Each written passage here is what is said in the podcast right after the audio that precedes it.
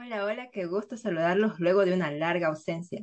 Yo soy la licenciada Lisette Favara Silva y el tema de hoy en mi segmento de consejos matrimoniales es cinco conductas tóxicas que están arruinando tu relación de pareja.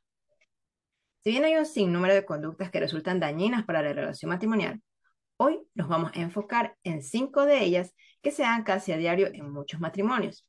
Algunas personas puede que incluso no las consideren un problema, pero la realidad es que están afectando a tu pareja y a tu relación. Así que presta atención a las siguientes conductas y si las identificas en tu relación de pareja, es tiempo de pararlas por completo. Conducta tóxica número uno. Cuando algo le sale mal a tu pareja, te dices cosas como, por ejemplo, ah, viste, te lo dije, te dije que iba a pasar eso. Es que tú nunca me escuchas, es que tú nunca me haces caso, eres un necio, por eso te pasan las cosas. Conducta tóxica número dos.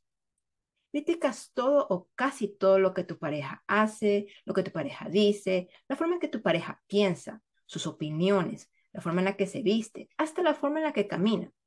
Tal vez también criticas a miembros de su familia o a sus amistades. Le dices cosas como, por ejemplo, eso te vas a poner para salir, te queda horrible, qué mal gusto tienes. Mira cómo dejas la mesa, comes como un puerco. Tu familia está loca. Tus amigos son unos buenos para nada. Conducta tóxica número 3. Sueles decirle que no a casi todo lo que tu pareja te pide o te sugiere. Básicamente lo rechazas a él o a todo lo que salga de su boca. Si te dice, por ejemplo, salgamos a comer por acá, tú le dices, no, a mí no me gusta esa comida, allá no voy, anda tú solo. Conducta tóxica número 4. Regañas y das sermones a tu pareja.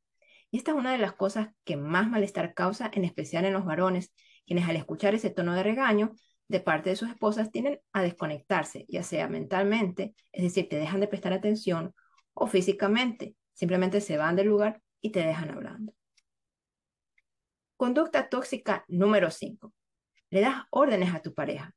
Le dices qué decir, qué hacer, qué pensar y hasta qué imaginar. Y esta es la parte que más me sorprende, cuando veo parejas que quieren controlar hasta la imaginación de la otra persona. Digamos, por ejemplo, que tu esposo te dice, si yo fuera millonario, viviríamos en una casa grande con su propia cancha de fútbol. Y tú le respondes, no, nuestra casa no puede tener una cancha de fútbol. ¿Cómo se te ocurre? Más bien debería tener un jardín inmenso y una piscina. Se trata de simplemente algo imaginario, algo que no es real. Y aún así, hasta eso se vuelve algo que debe ser controlado. Todas estas señales que te he compartido son conductas que afectan negativamente tu relación matrimonial.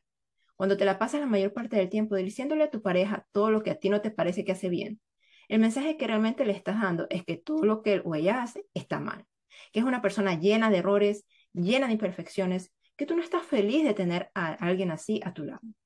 Y lo que tu pareja termina pensando es que nada de lo que hace te parece bien, lo cual llevará a tu cónyuge a distanciarse de ti o también a presentar conductas defensivas. No solo eso, sino que cuando eres una persona que controla o trata de controlar todo lo que tu pareja hace o dice, estás tratándolo como un niño en vez de tratarlo como un adulto. No es tu responsabilidad como pareja terminar de criar a tu cónyuge, así que no actúes como el padre o como la madre de tu pareja. No asumas ese rol.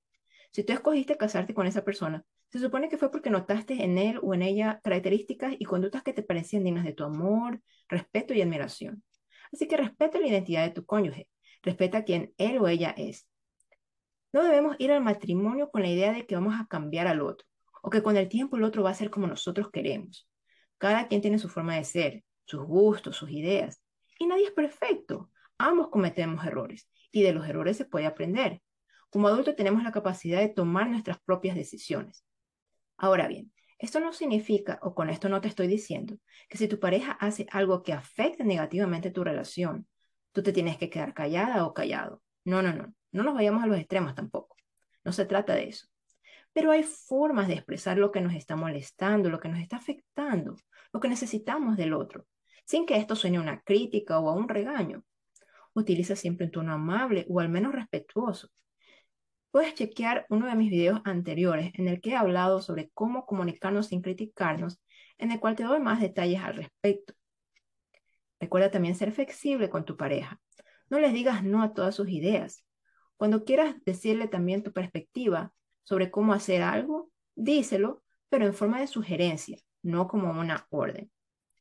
Recuerda que tu pareja es un adulto, así que trátalo como tal. Espero que las recomendaciones que te he sugerido te resulten beneficiosas.